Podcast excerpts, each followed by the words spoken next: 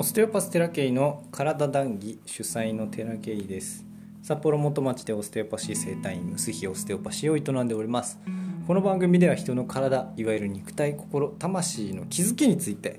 配信をしております。面白いですよね。あの全然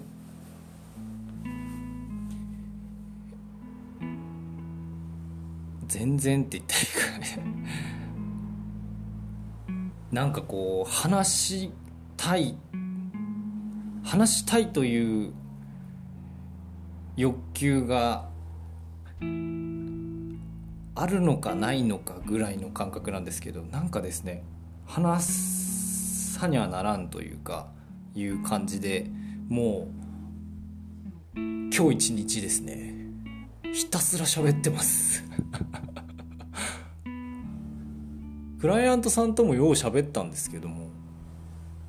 よう喋ってますね今日は。喋る日。空き時間はひたすら録音もしてますしなんかこんな日もあんだなっていうぐらい喋ってますけど。僕は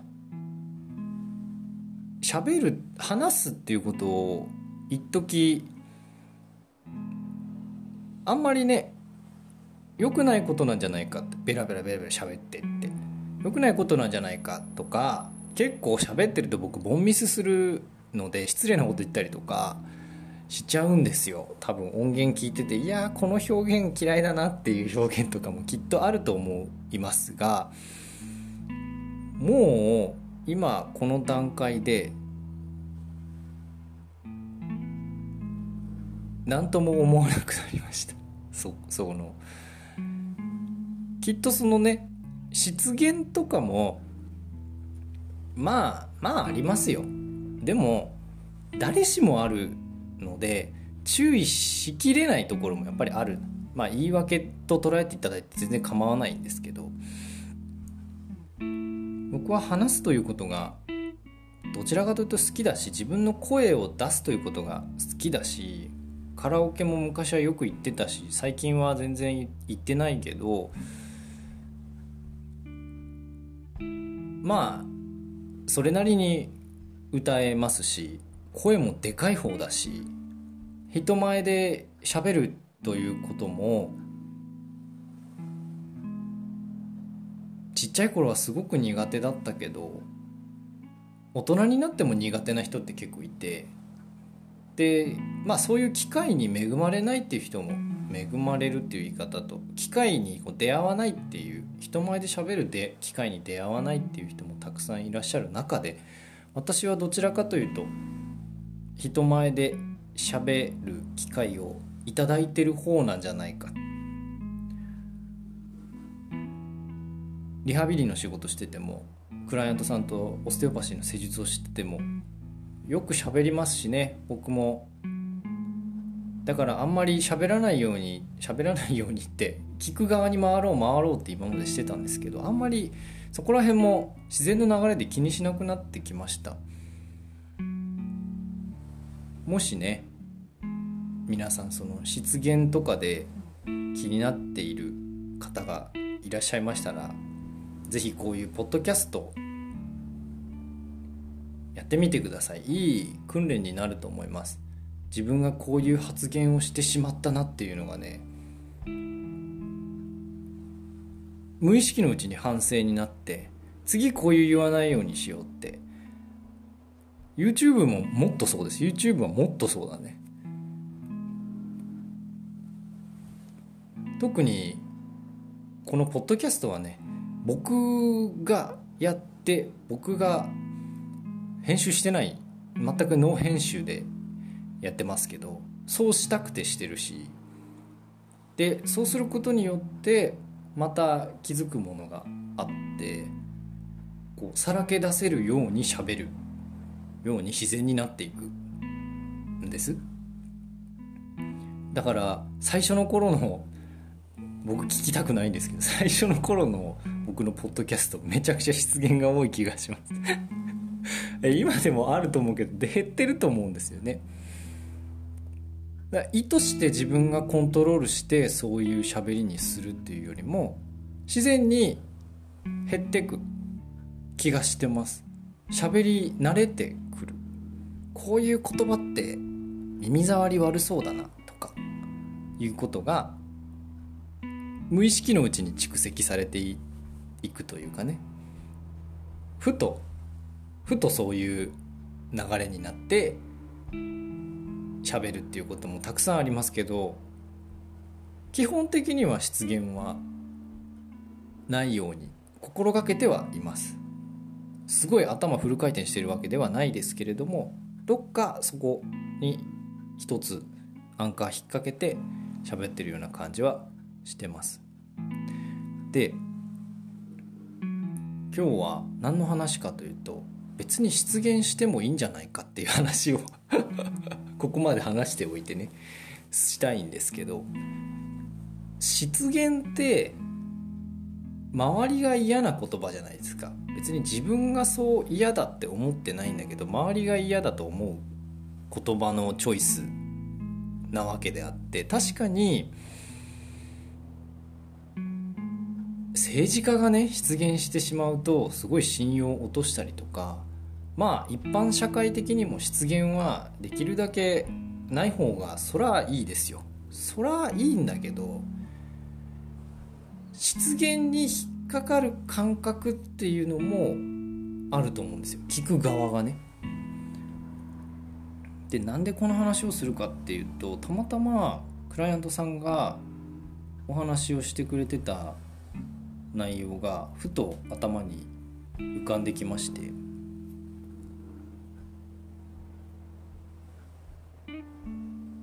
地方から来られるクライアントさんなんですけどなんかすごく有名な鍼灸師の有名なというか手腕の立つ鍼灸師の方がいらっしゃるみたいでその方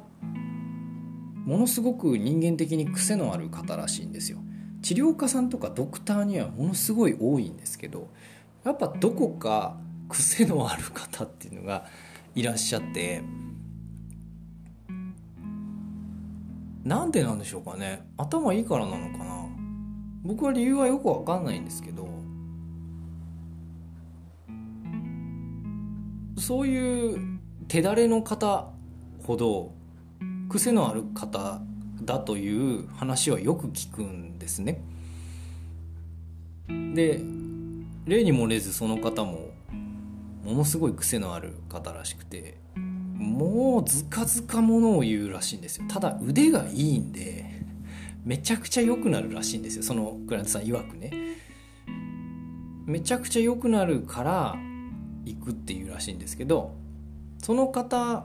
は癖がものすごい強いと。でもうそういう喋り方自体は私は嫌いですと。嫌いだけど腕がいいから行きますっていう話をしてたんですよね。でその話に対して僕は何と言ったかっていうと僕はそうなりたくないからこう気をつけてますって言ったんですよ。でそのクライアントさんが返してきた内容としてはまあある意味その方も自分出して解放してるんでねっていう話をしててあそっかってその時に思ったんですよ。あ僕はまだ抑えてたんだなっていう。確かに初対面の方とかに対してはめちゃくちゃ気をつけます。出現しないようにも含め。あまり失礼のないようにというかあんまりその傷つけたくないのでね人をね。丁寧に接します。丁寧に接するんだけどもどこかでっぱその丁寧に接する中で自分っていうものを抑えているなって抑えざるを得ないなって。どっちが正解かは分かりません。自然体の中でそういう形をね、えー、自分の解放されている状態っていうので接することが僕は理想だと思うんだけれどもそれで人に不快な思いをさせているんだとしたらなんかそれは僕は嫌だなって思ったんですよ。だからどっかで喋ったかもしれないけど本当のその接遇接遇っていうかうん真の意味で気を使うっていうのは表面的に自分の言葉を気をつけるとかっていう話ではなくてとにかく内側の状態がクリーンであることピュアであることまああ言葉を変えれば愛であることがベースにあればですよ自然体でそういう相手への気遣いとか配慮みたいな言葉が出るはずなんですよね。たとえ僕があの実力がある先生だったとしても僕はその生き方はあんまり好きじゃない相手に不快な思いをさせるような発言をして腕がいいからでも腕がいいならそれは行きますよ。だって治りたいんだもんみんな。だけどじゃあその生き方を肯定できるかつら僕は無理なんですよね。やっぱりそうじゃない先生方を見てるので配慮をしてなおかつ自分を出してなおかつ結果を出してる先生っていうのを知ってるから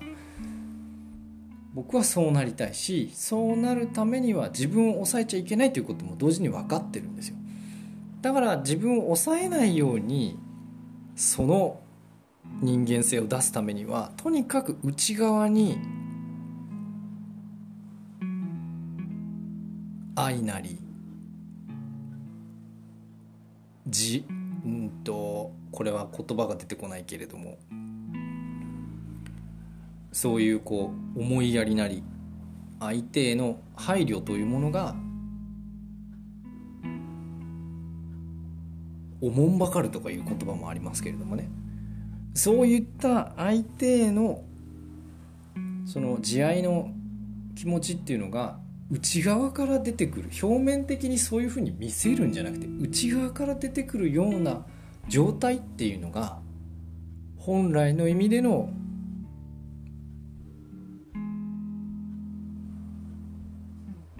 力として作用するんじゃないかなって思うんですよ。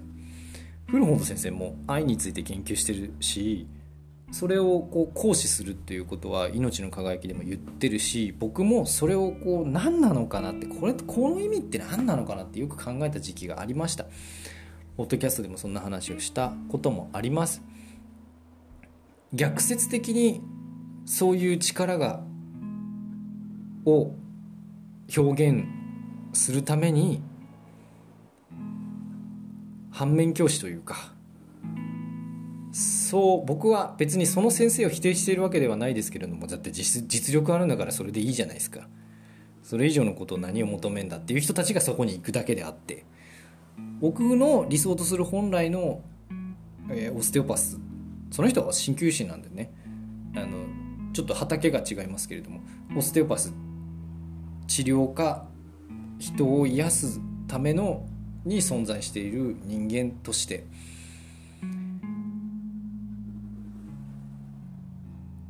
人に不快を感じさせるような人間ではありたくないし。そうすることによって治癒力が少なからず促進されていないという事実も僕はあるんじゃないかなと思うから自然体に慈愛の心とかいうものが出せるような人間性を身につけたいなと思った次第でございます。なので出現してしまう喋りたいこと話したいことを話して出現してしまうということが内側にそれだけまだまがまがしいものがあるんだというふうに見てほしいんですよね。いや見てほしいっていうか僕のことをそう見てって言ってんじゃなくて頑張って頑張って出現を抑えようとしている人の中でもどうしてもそういうふうに言ってしまう。ポロッと思ったことをポロッと言ってしまう。僕はそれをダメだっていうふうに言われてきて頑張って頑張って直そうとしたけれどもやっぱり出てしまうんですよ。それって絆創膏みたいなもんで絆創膏とか湿布みたいなもんでペタって貼って貼ったまんま内側そのままだったらそれその抑制を外してしまったりそういうこうちこう何か油断した時にバーッて出ちゃうっていうね。で湿布とかも痛みの中の原因は全然変えないまま湿布ペタって貼ってさ確かに抑えられるけれども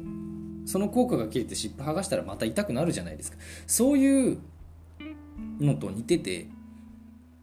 失言に対する処方もね。だから一時的に言葉選びは上手になりましたがやらなきゃいけないっていうのはいけないことっていうのは内側の大掃除なんで内側の大掃除なんですよね。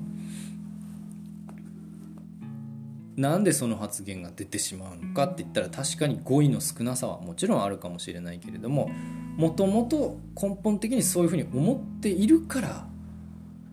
そういうふうになってしまう。じゃあその思っているからのベースはどこにあるのかっつったらある意味偏見なんですよ。偏見とか執着とか偏った思考なんですね。そういうところを気づいて一旦それは偏見なんだと。気づいていく何度も何度も何度も気づいていくっていうお掃除が必要なのある意味、まあ、治療とも言えるかもしれませんが。その過程がポッドキャストで失言を減らす っていうことにつながるし自然体でね自然体で相手を傷つけないような言葉を選べるっていうことは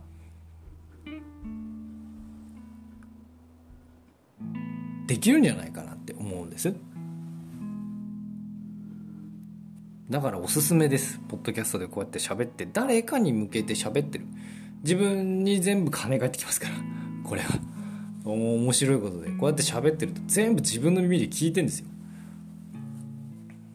だからあのこの言葉失敗したなっていうのはねよくあります。だから次次どうにかしようっていうのももちろんあるしその言葉にミヤって引っかかってしまうってことは内側に何かある。内側結局その発してる言葉自体に問題があるんじゃなくてその言葉に反応する自分がいるということは問題は内側にあるんですよ。全部そう態度もそう。現象もそうですけども相手の態度起きた現象に対して自分が苛立ったり引っかかったりしてしまうってことは内側に何かがあるということです。基本的にはね。だから政治家の失言に対して政治家にこうだああだって言ったところで何も変わんないんですよ。その政治家さんが気づくか気づかないかっていうだけの話だしその言葉に引っかかった自分の内側に何か偏見やそういうこう偏りがあるということに気づいてほしいなと思います。はい。そんなこんなで今日の談義はここまでですご視聴ありがとうございました。また不定期で配信していきますのでお時間ある時に是非お聴きください。またね。